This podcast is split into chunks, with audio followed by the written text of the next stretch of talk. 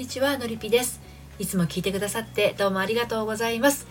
今日のテーマはやつはクズ男。なのに別れられない理由3選ということでお届けをしていきたいと思います。はい私はこのスタンド FM では聞くセラピーを配信したりコラムやメルマガでは読むセラピーをお届けしたり恋愛や結婚など心のご相談を個別にお受けしたり30代女性の恋と愛と人生を応援しているものです。はいあんな人やめたらあなたがかわいそう。他にいい人いるよ。などなど。ね。自分のパートナーのことをあれこれ言われることがある人もない人も。大概自分自身が一番あいつはクズ。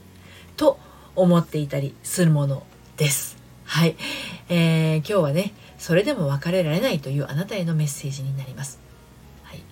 多分ですねほとんどの女性は自分のパートナーのことをクズ男クズ夫なんてね思っていないことでしょう。はい、ただただですよ一部の女性は友達や家族から「なんであんな人と付き合ってるの?」とか「あなたはそれで幸せなの?」と思われてしまうっていうことがあります。はい、自分で自覚のない人は一旦置いておきますがこういう場合はどうでしょう？あいつはひどいやつそんなの分かってる。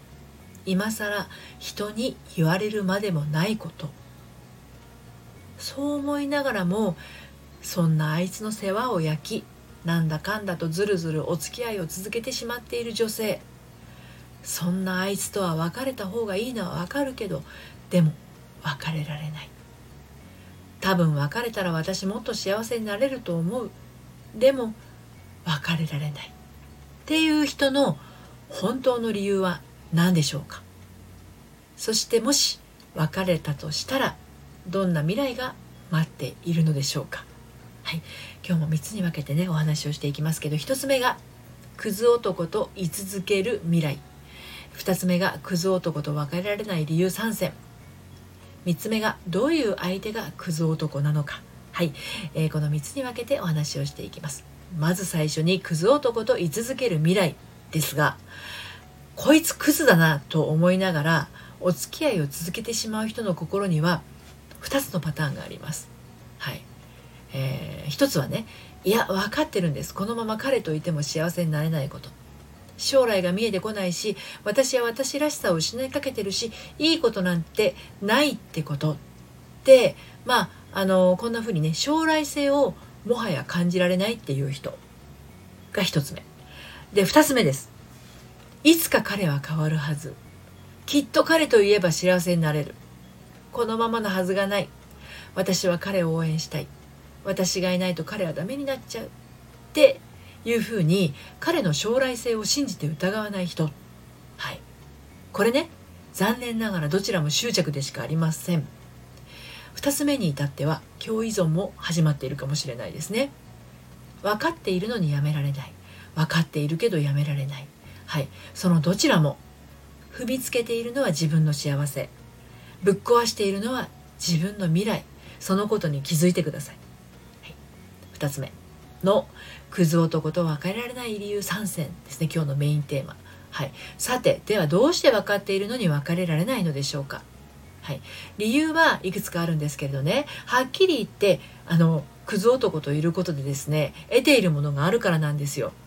はい、例えばね自分が役に立てる場として必要なクズ男、はい、自分が自分を愛せない代わりに寂しさを埋めるためのクズ男。その結果無駄なものを抱えてしまい大切なものを受け取れない状態に至ると。ね。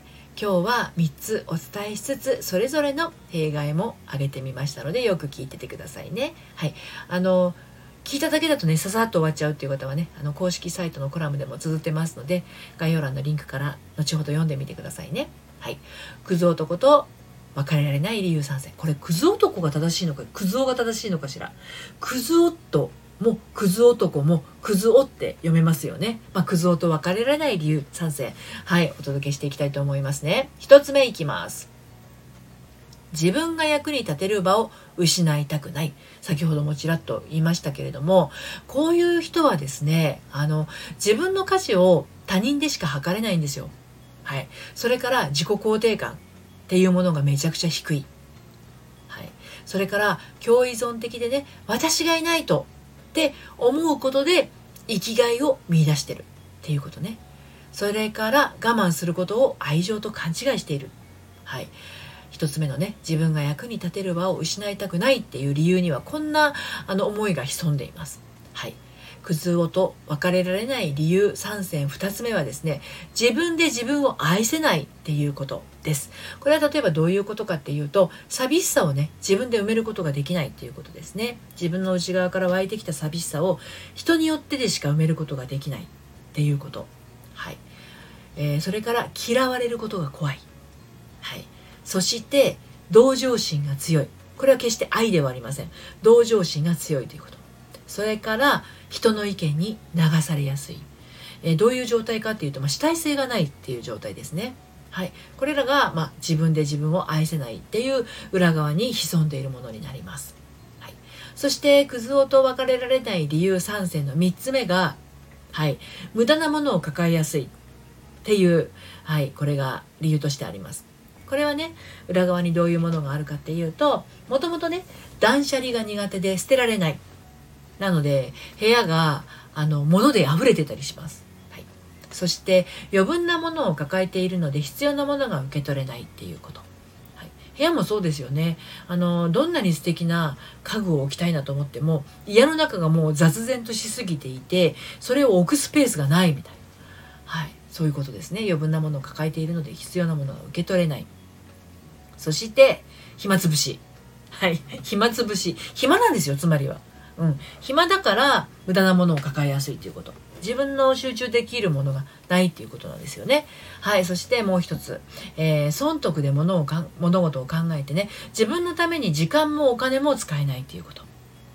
無駄なものを抱え抱えやすいっていう人は倹約家っていうよりもあのどっちかっていうとケチケチなんですよ。自分に対してもケチなんですね。だからどうしてもあの何て言うのかな豊かな考え方とか発想ができなくなってきちゃうんですよね。うん、あの意外とねあの自分の子供とか自分の彼氏とかそれから、まあ、自分の親だったりとかそういう人にはこう惜しげもなく使えるんだけど自分のために時間を使ったりとか自分のためにお金使えないっていう人多いですよ。そういうあのクズと別れられない人の中にはね。はい。だからあの自分のために有給が取れないとかね。はい、あの家族が病院に行くのでとかそういうのは堂々と言えるんだけど自分が今日はもうちょっと疲れちゃったから休みたいなっていうような自分をいたわるための理由でのあの有給使えなかったりしますよね。はい、今申し上げたのがクズと別れられない理由3選なんですね。もう一回言いますと、1つ目が自分が役に立てる場を失いたくない。2つ目が自分で自分を愛せない。3つ目が無駄なものを抱えやすい。はい。これらがあります。はい、怖いですよね。うん、だから一刻も早く気づいてるんだったらね別れるべきなんですよね一緒にいてもあなたの人生が好転することはないでしょうし、まあ、執着していても失うものが増えるだけだからですね、はい、でどういう相手がクズ男なのかっていうお話で今日締めくくっていきたいと思うんですけれど離れた方がいいのは分かった。でも私の相手はクズ男なのかクズ夫なのかどうなのか分からないっていう人もねあのたまにいらっしゃるのでちょっと解説しておきたいと思います。はい。クズ男クズ夫いわゆるクズ男っていうのはですねあなたをこういう気持ちにさせる男です。こういう気持ちというのは次に挙げる6個です。あなたを悲しませる。あなたを裏切る。あなたが信頼できない。あなたを悩ませる。あなたを傷つける。そしてあなたを縛りつける。です。はい。あなたを悲しませる。あなたを裏切る。あなたが信頼できない。あなたを悩ませる。あなたを傷つける。あなたを縛りつける。はい。これねどれもこれもあのあなたが幸せになれる要素をね奪い取っていく行動ばかりなんですよ。何かしてもらっても当たり前な風情でいたりね自分のお金は一切出さないなどもそうですよね。相手がね。うん。でも私ちょっと我慢するぐらいの相手じゃないとお付き合いしてもらえないなんてもしあなたが思っていたらそれは大きな間違いっていうことに気づいてくださいね。あなたは何もできなくても何かしなくても愛される存在です。まずは自分自身が心から自分を愛していますか？自分が自分を愛するのと同じような人があなたの周りには集まってきます。つまり自分が自分のことを大切に扱っていなかったらあなたの周りにはあなたを大切に扱わない人が集まってしまいます。自分のことをどうやったら大切に扱えるのかとそこまで気づかれたあなたは一歩進み始めていると思います。はい。ということで今日は「やつはクズをなのに別れられない理由3選ということでお話をしてきました。自分でも分かってるけど離れられないという人の心の奥底にはね捨てられたらおしまいっていう思いとそれにかか絡まった過去のある出来事がね、えー、そこから生まれている思いがあの全ての一歩の邪魔をしているかもしれません。このままじゃ八方塞がりっていうあなたはね一度お話をお聞かせください。はい、えー、私のご相談はですねメールマガジンと LINE 公式アカウントの方から受け付けております、えーと、メールマガジンの方は恋愛や結婚のお話だけではなくて心を伸びやかに生きていくための秘密もお届けしています。こちらはバックナンバーが読めないメルマガなので気になったら登録してみてください。はいこの配信の概要欄からご登覧くださいね。今日も最後まで聞いていただいてありがとうございました。それではまた。さようなら。